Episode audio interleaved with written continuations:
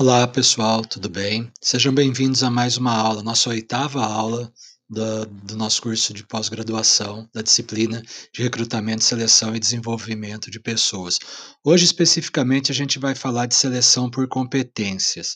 Embora a gente tenha falado um pouco na aula 5 sobre entrevistas comportamentais, hoje a gente vai dissecar um pouquinho mais a parte de seleção olhando especificamente essa seleção a partir das competências desejadas. Vamos lá? É uma fala comum dentro da, do processo de gestão de pessoas, dentro de RH, que a gente contrata uma pessoa considerando, dentro do chá, o conhecimento e a habilidade, e a gente demite uma pessoa considerando as atitudes. Então, a ideia da seleção por competências é trazer um pouco dessas atitudes, trazer um pouco desse comportamento, dessa competência para dentro do processo de seleção, não para demissão, mas fundamentalmente para admissão, para seleção.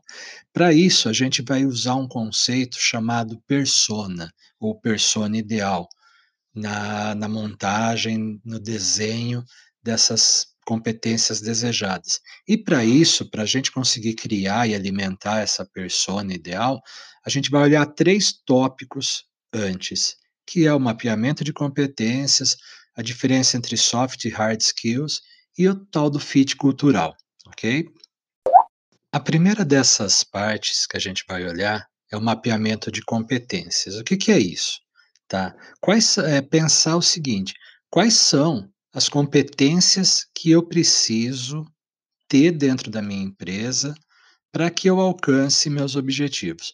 Toda empresa bem estruturada, ela tem a missão, a visão e os valores dela. Isso é ponto inicial para qualquer trabalho dentro do, da seleção por competências. A missão da empresa, todo mundo sabe, qual é a função dela, por que, que ela existe, o que, que ela se propõe a oferecer para a humanidade, para o mundo, para a comunidade onde ela participa, por que, que ela está lá, por que, que ela existe. A visão, que é o nosso caso aqui, é aonde eu quero chegar lá no futuro.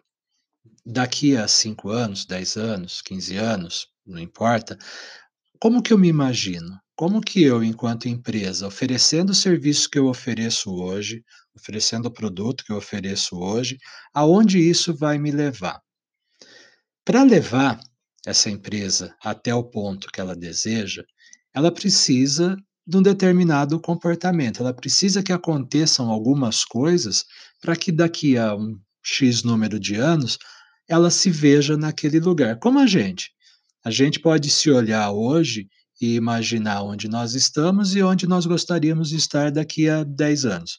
Você pode dizer para mim que daqui a 10 anos você gostaria de estar morando fora do país. Você poderia me dizer que daqui a 10 anos você gostaria de estar morando numa casa, num condomínio específico, determin ter determinados bens e posses tal. E o que, que você vai fazer para conseguir isso? O que, que você vai fazer para atingir esse objetivo de curto, médio ou longo prazo? A empresa, ela precisa de pessoas, fundamentalmente ela precisa de pessoas. Para fazer algo realmente extraordinário, para fazer algo realmente superior, que leve ela a chegar naquele ponto. Não é possível que uma empresa imagine que daqui a 5 ou 10 anos ela esteja do mesmo tamanho, do mesmo lugar, vendendo a mesma quantidade de produtos ou oferecendo a mesma quantidade de serviços com o mesmo faturamento. Ela sempre pensa para frente, ela pensa mais. E para eu alcançar esse mais, eu preciso de pessoas que me ajudem a fazer esse mais.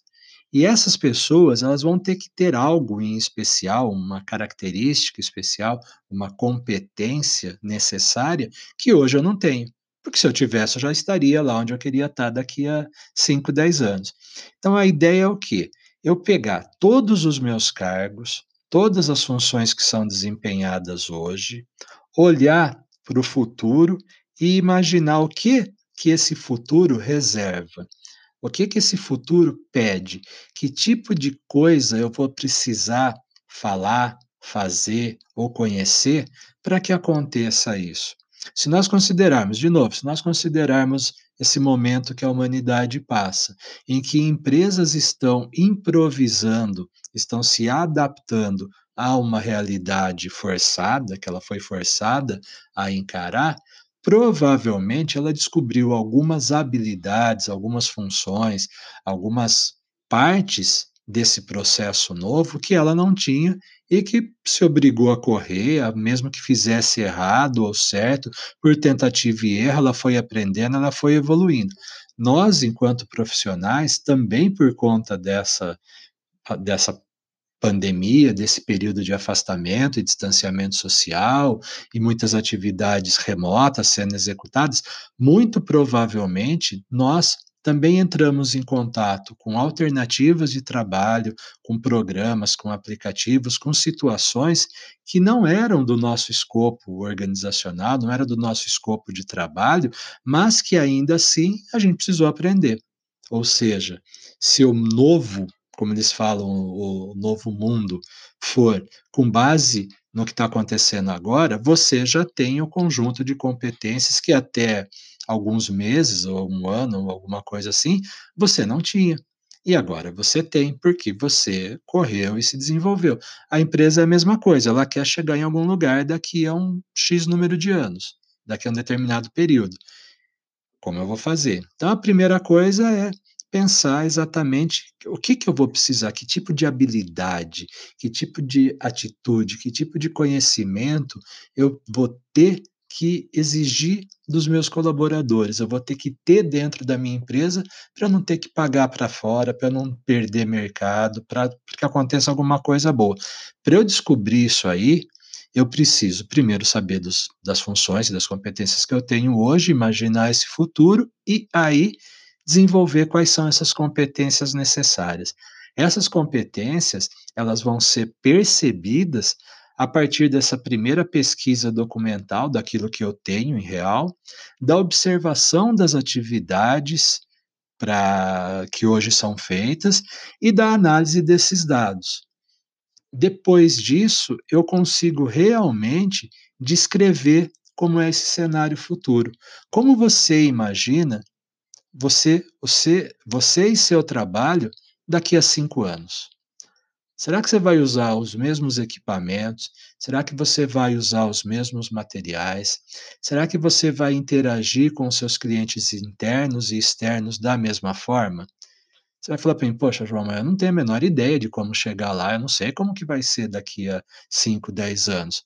Então começa a pensar, para que a hora que chegar, minimamente, você tenha um plano de ação, que você saiba resolver e solucionar o que acontecer daqui a 10 anos. É pensar o futuro mesmo, é pensar como eu vou ser cobrado enquanto profissional, como eu vou ser cobrado enquanto empresa. Então, esse exercício é o seu exercício de mapeamento de competências. É aí que você olha o que você tem, aonde vai chegar e o que, que você precisa fazer para chegar lá. É exatamente o que a empresa vai fazer. O próximo passo é distinguir soft skills de hard skills. Hard skills são as mais fáceis, são aquelas que a gente aprende fazendo um curso, aquelas que a gente ao longo da vida vai acumulando e se eu pegar seu currículo eu vou ver quais são as suas habilidades a partir daqueles cursos, daquelas experiências, daquelas práticas que você tem, mas que hoje não são suficientes. Eu preciso também das soft skills, que são as aquelas aptidões que mexem e dizem respeito à personalidade, ao comportamento, às competências comportamentais. Um exemplo simples e bobo é pensar no dirigir um automóvel.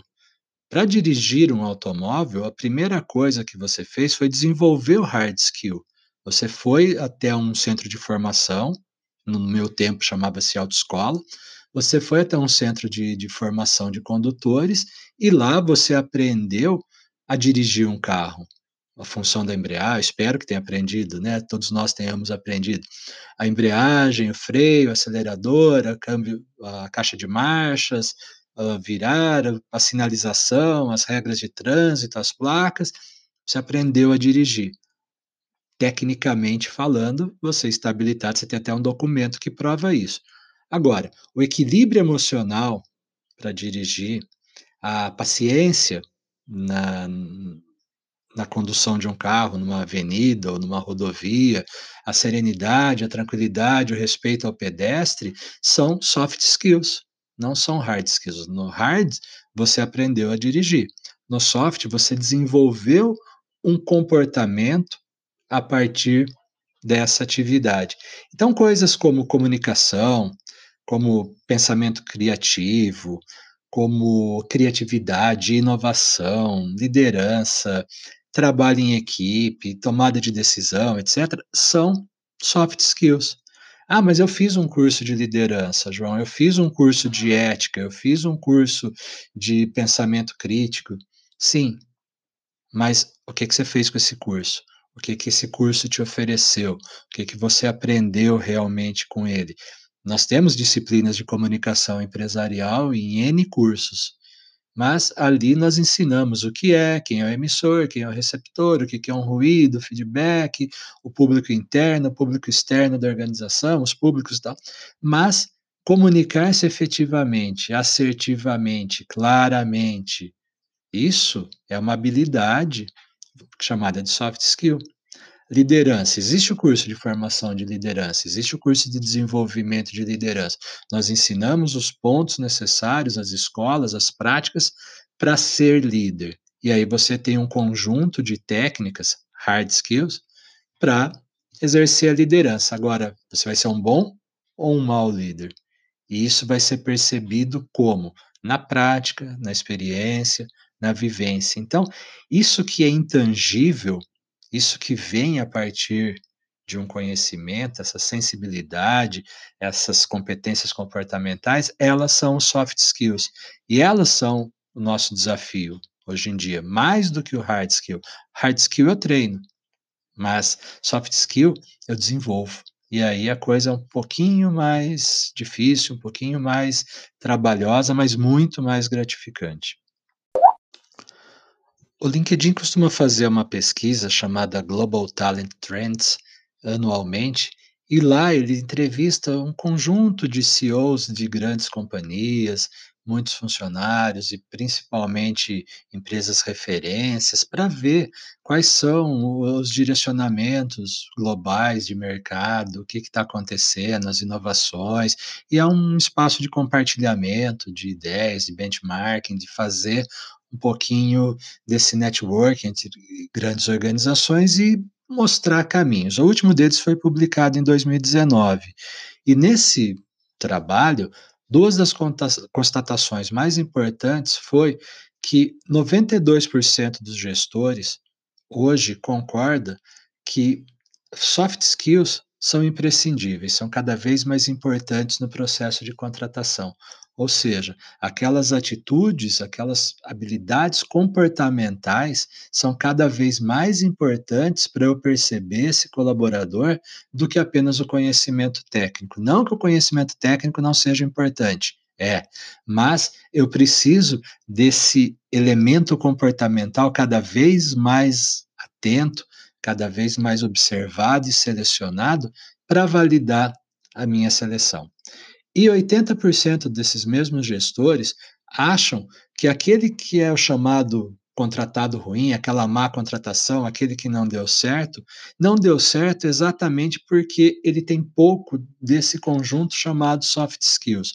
Ou seja, a gente vai percebendo que esse modelo que eles propõem pede muito mais aquilo que nem é colocado no currículo, aquilo que tem muito mais a ver com aptidões mentais, com reações, com inteligência emocional, que são qualificáveis, que qualificam uma pessoa. A forma e o conjunto de como essa pessoa trabalha é seu grande qualificador, mais do que apenas aquilo que nós colocamos no currículo, aquelas certificações, aquelas qualificações técnicas, as quantificações que nós temos no currículo. Então, isso leva a gente a uma reflexão, que o nosso currículo ele é um repositório de qualificações e quantificações, de, perdão, ele é um repositório de quantificações de cursos, de experiências, de uma parte da nossa habilidade, uma parte do nosso trabalho, uma parte da nossa personalidade, mas que, além delas, aquilo que diz respeito ao meu comportamento, à minha inteligência emocional, aqueles aspectos que não são tangíveis num currículo, cada vez mais precisam ser observados pelos gestores. E é por isso que a gente está trazendo essa discussão, para que possamos perceber não apenas o conhecimento técnico, mas que cada vez mais possamos perceber esse conjunto uh, emocional e comportamental que circunda todo candidato potencial. E o terceiro dos nossos pontos é o fit cultural, que também na aula 5 a gente passou por ele, falou um pouquinho, mas a ideia é o seguinte: além dos seus soft skills, além das suas habilidades comportamentais, além dos seus hard skills, das suas habilidades técnicas, o quanto a sua personalidade bate com os valores da empresa. O quanto que a cultura da empresa é parecida com a sua cultura. Da match, isso daí, minha empresa é voltada para a inovação. O quanto esse elemento inovador de romper paradigmas, de mudar a forma de pensar, de mudar a forma de trabalhar, de estabelecer novas relações de contato e novas formas de, de discutir negócio, quanto isso lhe é confortável. Não estamos dizendo que você tem ou não tem, que a empresa é boa, que a empresa é ruim, que uma coisa serve ou não, mas o quanto isso é princípio meu. A minha empresa é voltada para projetos. O quanto eu gosto de projetos, o quanto eu trabalho com prazos, o quanto eu entendo de cronogramas, o quanto eu entendo de trabalhos em equipe, o quanto eu entendo de multitarefas. Quer dizer, é buscar naquilo que a empresa tem como cultura organizacional, como valores organizacionais e como missão de, de, de existência, pessoas que batam com aquilo.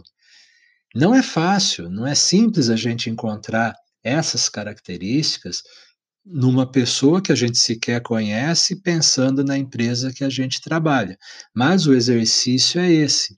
Se a minha empresa é voltada para metas, por exemplo, se eu sou focado como ponto principal da minha cultura é bater metas, se eu me guio por um dashboard, por um balance scorecard ou qualquer coisa assim, o quanto que eu consigo trabalhar com metas, o quanto que eu entendo que para bater uma meta, talvez eu tenha que trabalhar sob pressão, que talvez eu tenha que trabalhar fora do horário, que talvez eu tenha que trabalhar uh, além daquilo que é o combinado ou esperado, o quanto é tolerável isso. E essas questões, essas nuances a partir da cultura da empresa, dos valores e da missão, você precisa percebê-las dentro do seu processo de seleção. Estimular a conversa numa pesquisa não necessariamente estruturada, numa pesquisa mais aberta, numa seleção não estruturada, de tal forma que a conversa tanja esses, esses elementos, que ela passe por esses elementos, que as respostas, que é o, o diálogo estabelecido, passe por isso. Uma coisa que acho que já deu para perceber é que não dá para começar uma cultura de seleção por competências do zero. Eu preciso ter um desenvolvimento dentro da empresa, um pensar, um agir, um modelo em constante evolução para chegar num processo de seleção por competência. Não dá do zero, do dia para a noite, minha empresa não tem processo nenhum, eu já estabeleço que ele é por competência. Porque eu preciso de maturidade das pessoas já existentes, eu preciso, na minha pesquisa de mapeamento de, de competências necessárias, eu preciso ter histórico, eu preciso ter análise, eu preciso ter fundamento, eu preciso ter experiência e maturidade dentro do processo. Então, perceba que é um processo evolutivo. Esse processo, que pode demandar algum tempo, pode demandar um período aí para experiência e adaptação, começa a ficar mais interessante, começa a ficar mais valioso a partir da vivência de tudo isso, da fina sintonia entre os valores organizacionais e as práticas de seleção. Porque eu quero gente que bata com tudo isso, eu quero gente com hard skills interessante, com soft skills evidentes e com fit cultural que bata o jeito da pessoa com o jeito que eu imagino e penso a minha empresa, porque eu quero, no final das contas, reduzir minha rotatividade. Eu quero aumentar minha produtividade, eu quero performance no seu melhor nível. Quero que a pessoa se identifique com a cultura da empresa. Se você se identifica com a cultura, você não pensa em sair. Você gosta da empresa. E nem estamos falando de salário, de remuneração, de benefícios, não é nada disso. Então, é a identificação. Eu, e se tem tudo isso, o relacionamento entre as pessoas, o relacionamento interpessoal, vai ser muito mais maduro, vai ser muito mais interessante, vai ser muito mais efetivo, porque existe um clima, apesar de todas as atividades, de todos os desafios, de todas as peculiaridades de cada departamento ou função, existe um clima igual, idêntico, valioso dentro da empresa, que tudo isso ajuda a conduzir a empresa no alcance dos seus objetivos. Bom, depois de tanto pensar, de tanto refletir sobre as competências, sobre hard e soft skills e toda essa parte de fit, tudo isso para ter uma substância real de dados e de informação, chegou a hora de pensar na persona ideal, no colaborador dos sonhos. Esse conceito de persona, ele vem do marketing, né? Marketing para estabelecer um público ideal o público desejado para um produto, ele faz esse exercício de definir a persona tentando imaginar quem vai ser a pessoa que vai consumir aquele produto ou aquele serviço. O que ela faz, o que ela escuta, de onde ela vem, o que ela acredita, o que ela pensa, como ela se comporta, a idade média que ela tem, salário, profissão. É um exercício de pensar. Mas não é um pensar aleatório, não é um pensar pelo pensar, é um pensar baseado em evidências, baseado em mercado, baseado em práticas, baseado no real.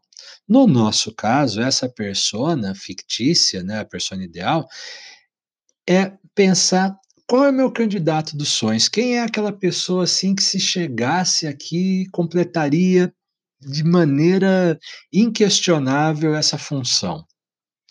Para eu ter uma base, com todas aquelas pesquisas, com tudo aquilo que eu já olhei na empresa e pensei em termos de cultura, em termos de valor, em termos de visão, de missão, todos esses elementos que nós vimos falando, é pega, por exemplo, seus top talents. Quem são os seus 5, 10 melhores colaboradores, aqueles funcionários assim que reconhecidamente os melhores, lá na sua avaliação de desempenho, aqueles lá no.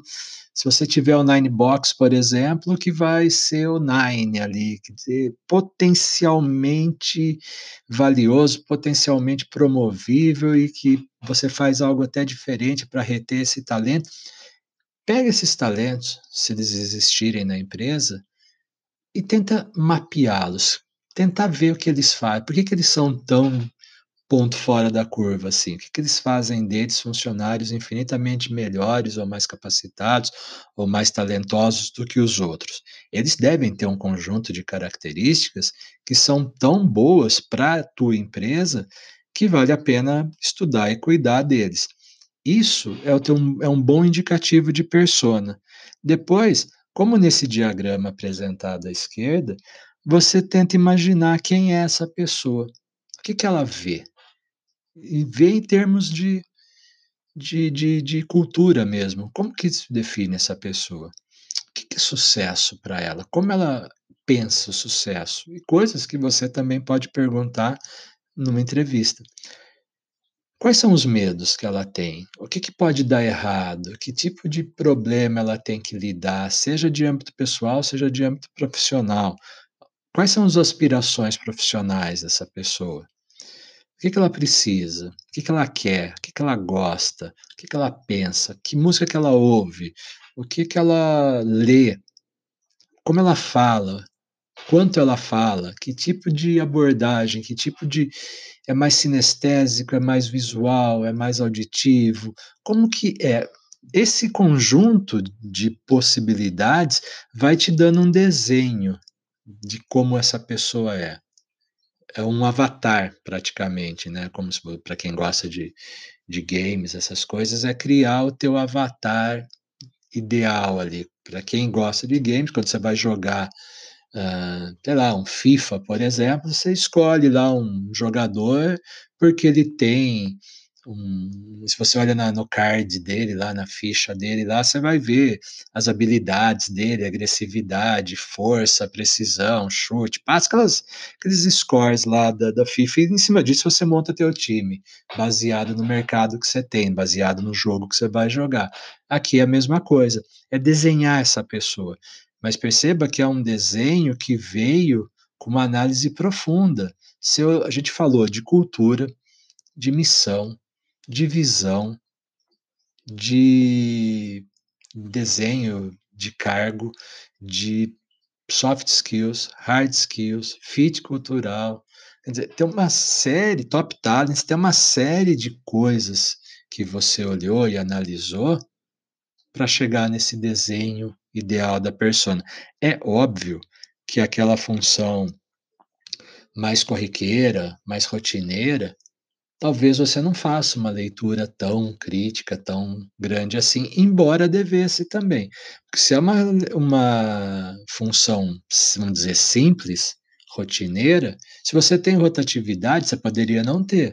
E para não ter, eu preciso entender o porquê eu estou tendo, preciso entender o que está acontecendo, como são essas pessoas, as características e trabalhar tudo isso para evitar que aconteça, para evitar essa superrotatividade. Então, é uma técnica aplicável a qualquer cargo, a qualquer função. Óbvio que na diretoria, nas gerências, nas lideranças, isso é uma seleção muito mais comum de ser feita, é muito mais forte nesses cargos. Mas eu não extingo a possibilidade de fazê-lo também em cargos ditos operacionais, porque se tem o cargo, eu posso fazer dele um cargo estratégico, por mais simples que fosse a operação ou por menos que considerassem ele como importante, porque para mim todo cargo é importante. Então eu tenho a possibilidade de ser estratégico da função A até a função Z, e isso eu não abro mão. E aqui a gente tem o nosso chá separado, né, dos conhecimentos, habilidades e atitudes. Provavelmente, um processo de seleção tradicional, o C e o H são muito mais cobrados e são muito mais observados, porque eu estou olhando competências técnicas. Se tem se ele fala mais de um idioma, se tem normas, se conhece normas, se tem conhecimentos sólidos em informática, se tem habilidades técnicas, se sabe operar determinados equipamentos, instrumentos, se sabe usar ferramentas, se entende de cálculos, aquela coisa ali entre o conhecimento e habilidade, né? O conhecimento técnico e o saber fazer. Uma análise comportamental, uma seleção por competências, vai olhar o A, a atitude. Que lá no começo eu falei que antigamente se falava que se contratava por conhecimentos e habilidades e se demitia por atitudes. Esse modelo de gestão vem falar, por que eu não posso contratar também pelas atitudes? Porque eu não posso contratar alguém que demonstre iniciativa, que tenha uma comunicação boa e assertiva, que tenha uma leitura criativa sobre solução de problemas, que seja resiliente, tenha flexibilidade, que tenha noção clara do relacionamento do cliente. Eu não preciso ter um CRM para administrar clientes, eu tenho uma pessoa com esse foco, com essa atenção às pessoas, ao cliente, que seja orientada a resultados. Então, eu posso ter aquilo que demitia como aquilo que contrata também. Isso é a história da seleção comportamental. Então perceba, perceba que o nosso chá ficou um pouco mais encorpado. Então agora você vai tomar um chá completo, olhando os aspectos técnicos, mas olhando também os aspectos comportamentais. É lógico que a digestão dele pode ser um pouquinho mais lenta, mas também os benefícios, os efeitos dele vão ser muito mais interessantes, muito melhores, e provavelmente os efeitos colaterais vão quase inexistir nesse processo. Depois de todo esse exercício, você chegou às competências essenciais ou às competências fundamentais. Aquilo que é necessário de ser observado se o meu processo de seleção por competências for implementado. Eu não estou pedindo para você abandonar as competências técnicas, mas eu estou pedindo para você olhar as competências emocionais, as competências fundamentais dentro do processo de seleção por competências. Todas essas que, que aparecem aqui são competências de atitude e não necessariamente de conhecimento técnico, né? Mas a atitude para resolver um problema, a forma como eu resolvo, ou a iniciativa que eu tenho, é parte disso. Meu pensamento crítico, o que é ter um pensamento crítico? De olhar todas as variáveis, todas as possibilidades, todos os trade-offs, e a partir daí usar disso para tomada de decisão, a criatividade, a busca de soluções diferentes das que eu conheço ou das que eu tenho para um problema já conhecido, a gestão de pessoas, a conversa assertiva, de encontrar a pessoa certa no lugar certo, de trabalhar com outros, a coordenação com os outros, a inteligência emocional, a forma como eu reajo àquilo que se me apresenta na empresa, a tomada de decisão e os julgamentos, se são feitos baseados em critérios técnicos ou emocionais, ou de impulso, a, a orientação a serviço, porque independente de, da sua empresa comercializar um produto ou um serviço, toda empresa precisa ser orientada ao serviço. Serviço é experiência, serviço é vivência. Então, por mais que eu venda uma caneta, eu não posso vender a caneta. Eu tenho que vender a satisfação do uso da, dessa caneta, a experiência dessa caneta, a escrita macia, a escrita confortável. É isso que eu tenho que vender, não é a caneta. Não é o carro que eu vendo, eu vendo o conforto, eu vendo a segurança, eu vendo o consumo baixo, a potência alta. Então, não importa o que sua empresa comercializa, ela tem que ser orientada ao serviço, a preocupação com a experiência do uso e a satisfação a partir do uso, de tal forma que eu tenha defensores da minha empresa, promotores da minha empresa, e não apenas usuários de um determinado produto. A minha capacidade de negociação de resolver problemas internos ou externos de uma forma ganha-ganha, de uma forma que as partes envolvidas se sintam satisfeitas com o resultado final desse processo. E a minha flexibilidade cognitiva, a flexibilidade de entender que existem pensamentos diferentes do meu, e talvez muito melhores, que eu penso de uma forma e outros pensam de forma diferente e que eles não são adversários, que nós não somos adversários por pensarmos diferentes, mas por pensarmos em complementariedade. A gente tem visto tanta discussão de natureza divergente, de natureza polarizada, seja no campo político, seja no campo social, seja no campo econômico, familiar, porque existem pessoas com pensamentos polarizados, ou um pensa do lado alto, pensa do lado B, um pensa que sim, outro pensa que não. E A e B, e sim e não, todos têm razão. E se eu conseguisse melhorar a partir do A e do B, ou do sim e do não, e encontrar os pontos positivos de cada um e trazer para uma solução comum, única, seria muito melhor teria muito menos problema, muito menos encrenca. Então, a ideia da flexibilidade cognitiva é isso, é a minha resiliência perante o pensamento do outro. Não é aceitar e não é impor, mas é entender que a partir do dele, junto com o meu e junto com o do outro, a proposição, a solução, a ideia pode ser muito mais enriquecedora. Então, passa um pouquinho pela humildade, passa um pouquinho pela empatia, passa um pouquinho pela aceitação, pela negociação, e aí eu tenho uma proposta muito melhor, eu tenho uma proposição muito mais interessante. E vale a pena pensar dessa forma, pensar na minha caixa e pensar na caixa do outro e pensar os dois pensar fora das duas caixas e encontrar uma, um espaço muito mais interessante, muito mais legal, com soluções muito mais criativas e, e talvez de soluções e resultados ainda melhores do que já poderiam ser. Como se não bastasse tantas competências e tantas habilidades e tantas atitudes e tanto conhecimento que eu preciso mapear, conhecer, pesquisar, analisar, identificar, ainda surge por conta da necessidade, por conta da indústria 4.0, por conta da evolução inexorável do tempo e das relações trabalhistas, aquilo que a gente chama de competências digitais. Competências essas que dizem respeito a esse mundo eletrônico, tecnológico, a esse mundo de telas que nós vivemos. Se você reparar, ah, nós vivemos numa sociedade de telas, num mundo de telas. Para tudo existe uma tela. Existe uma tela para você conversar com a sua família, existe uma tela para você conversar com a sua empresa, existe uma tela para você conversar com seus clientes e fornecedores.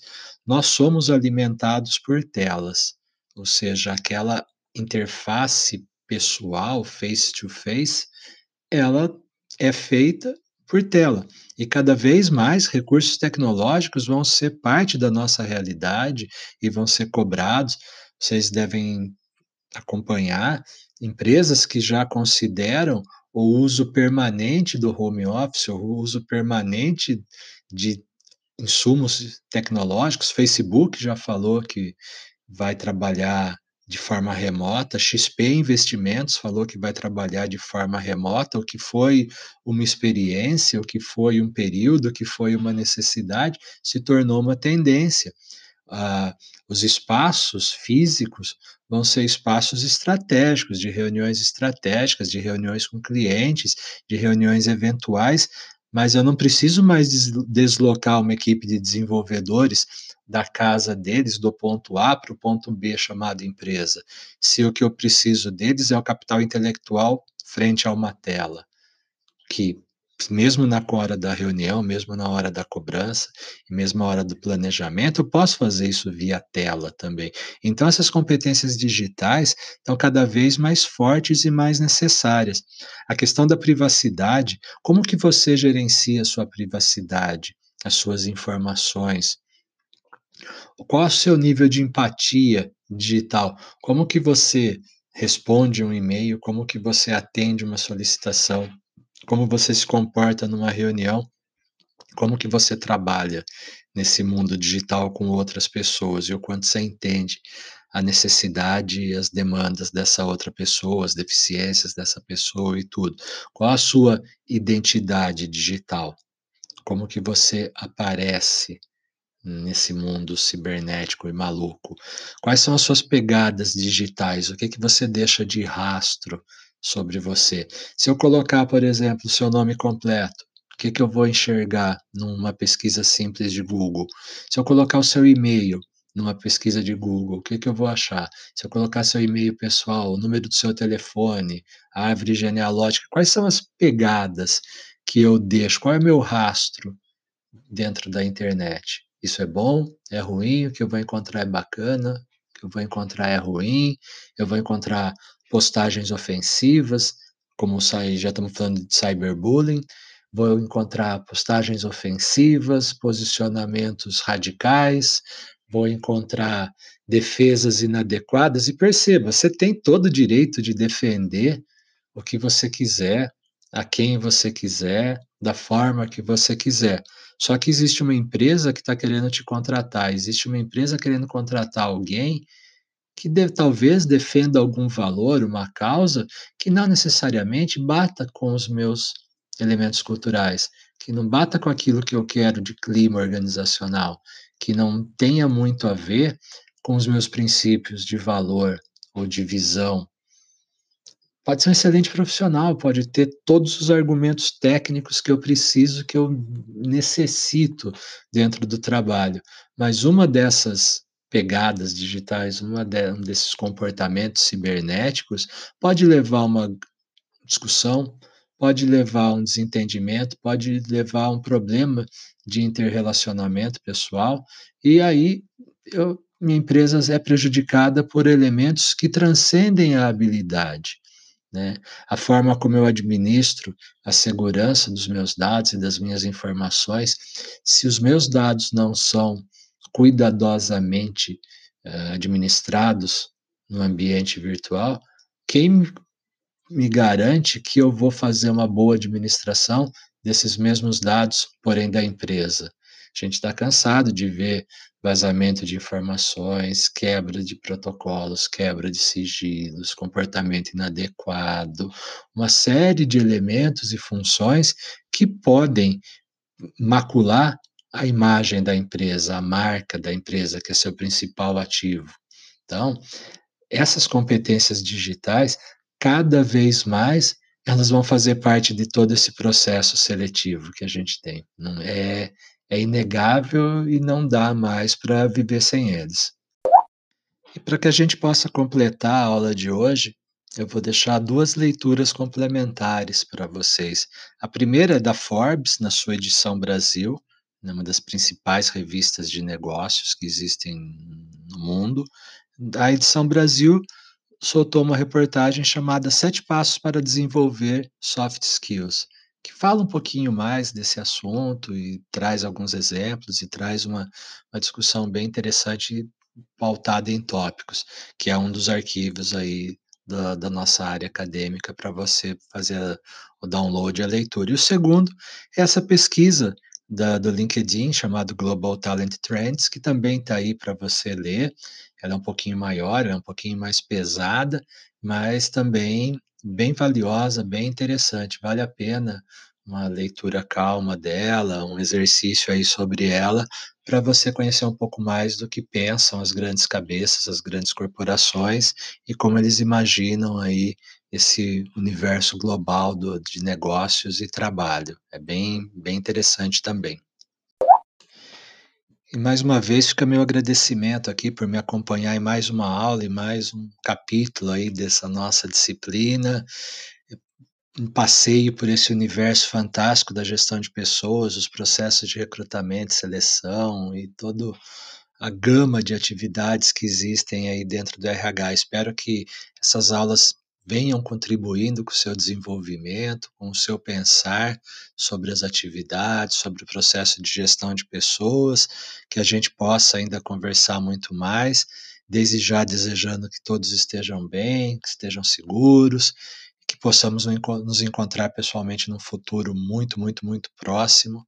Uma ótima semana para vocês, bons estudos e até a próxima. Um abração.